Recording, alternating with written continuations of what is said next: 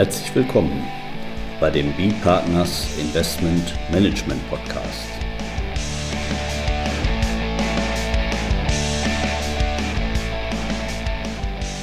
Immer wieder Mittwochs, kurzer Wochenrückblick, was in unserer Beratungspraxis besonders interessant war.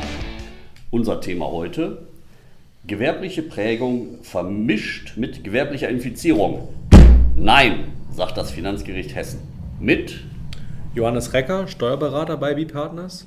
Und Carsten Bödecker, Partner bei B-Partners. Ja, diesmal haben wir ein Urteil kürzlich veröffentlicht.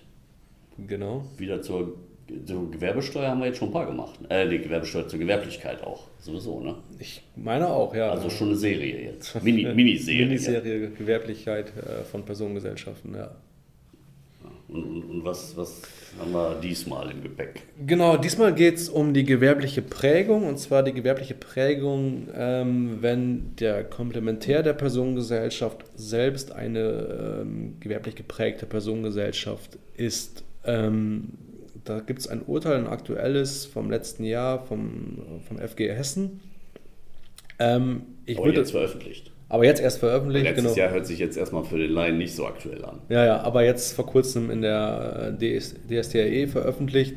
Und ähm, ja, vielleicht bevor wir uns dem Urteil konkret widmen, vielleicht nochmal einen Schritt zurück, erstmal in den Gesetzestext und dann äh, auch zu einem älteren BFH-Urteil, was auch nicht ganz unwichtig ist für dieses Urteil. Ja, gewerbliche Prägung, was ist das? Es ist im Grunde, wenn eine ähm, Personengesellschaft selbst nicht gewerblich tätig ist, aber von ihrem Wesen nach im Grunde in der Kapitalgesellschaft sehr ähnlich ist. Das heißt, wenn ihre Vollhafter Kapitalgesellschaften sind und auch nur diese Vollhafter oder externe, äh, also Nichtgesellschafter zur Geschäftsführung befugt sind, dann sollte diese Personengesellschaft steuerlich auch so ähnlich behandelt werden wie eine Kapitalgesellschaft, sprich, sie würde dann nur, gewerblich, äh, nur gewerbliche Einkünfte erzielen. Ja. Deswegen, das nennt man diese gewerbliche Prägung, um da so eine Angleichung zu schaffen. Ja. Und das ist äh, im Gesetz ist es der 15 Absatz 3 ähm, Nummer 2 Einkommensteuergesetz. Und das sagt erstmal, dass eine Personengesellschaft, ähm, die selbst nicht gewerblich äh, tätig ist, wohl, äh, wohl aber gewerbliche Einkünfte erzielt, wenn alle unbeschränkt haftenden Gesellschafter dieser Personengesellschaft Kapitalgesellschaften sind und wenn nur diese oder Nichtgesellschafter zur Geschäftsführung befugt sind. So, das sind im Grunde, haben wir jetzt zwei Positivmerkmale. Einmal Geschäftsführungsbefugnis und äh, nur die Vollhafter sind alles Kapitalgesellschaften und, und ein Negativmerkmal, äh, das heißt die Personengesellschaft selbst sollte äh, nicht gewerblich tätig sein. So, das ist der Ausgangsfall, das ist der Satz 1 des 15 Absatz 3 Nummer 2. Ähm, dann ist die Frage, was machen wir denn, wenn die, der Vollhafter, also bei einer GmbH und Co. KG, die, die Komplementären, was ist denn, wenn die selbst eine Personengesellschaft ist? Und dann hat der BFH in der Rechtsprechung vor einiger Zeit und dann jetzt mittlerweile auch niedergeschrieben im Gesetz, auch schon längere Zeit, festgelegt, dass eine gewerblich geprägte Personengesellschaft, die ihrerseits Komplementärin einer GmbH und Co. KG ist, dass die wie eine Kapitalgesellschaft gestellt wird.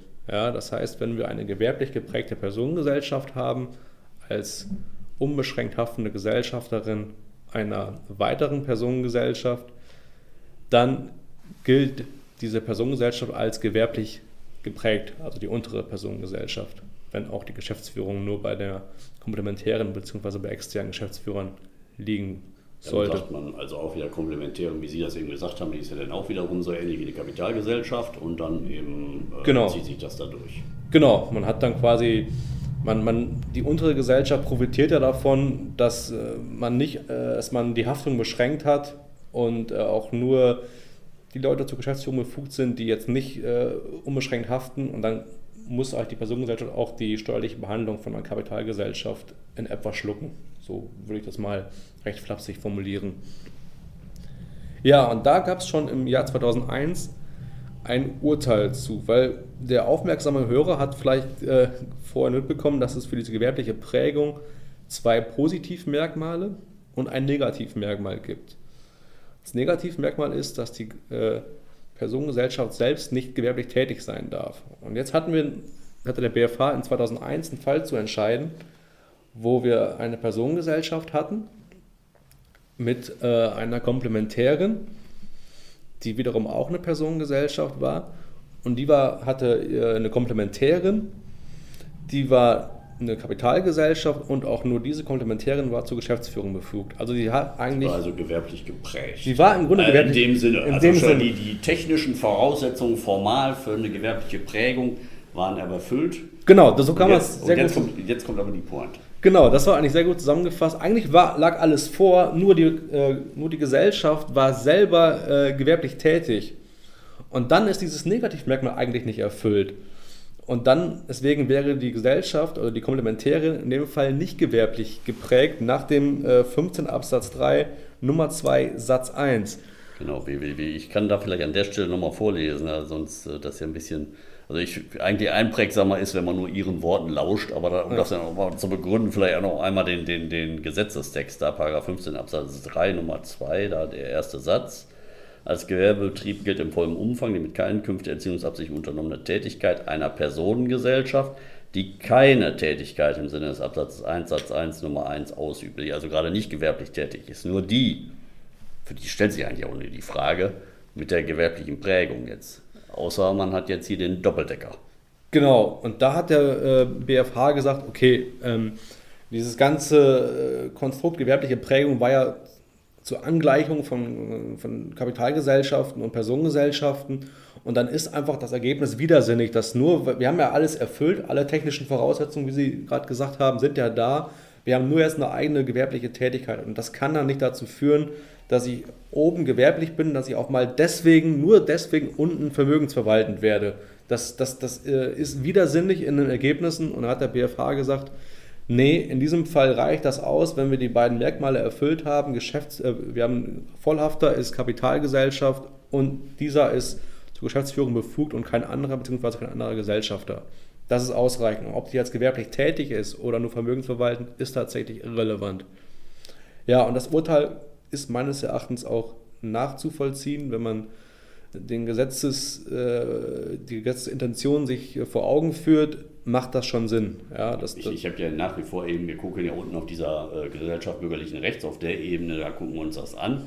Ist die gewerblich geprägt? Und gewerblich geprägt kann sie eben auch wieder sein über eine äh, sag mal, GmbH und KKG, die selber geprägt ist. ja, Weil, weil dann haben wir ja im Prinzip keinen äh, Vollhafter da äh, als, als Geschäftsführer dann.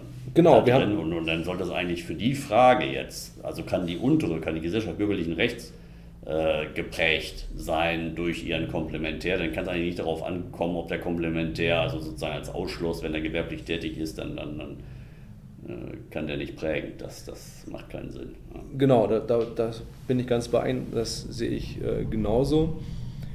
Ja, und jetzt, äh, ja, 20 Jahre später, hatte das Finanzgericht Hessen einen ähnlichen Fall äh, zu entscheiden, der aber doch an der einen oder anderen Stelle entscheidend anders war. Und zwar hatten wir auch wieder eine GmbH und Co. KG als ähm, Klägerin hier, die war vermögensverwaltend, hatte als Komplementärin eine weitere GmbH und Co. KG.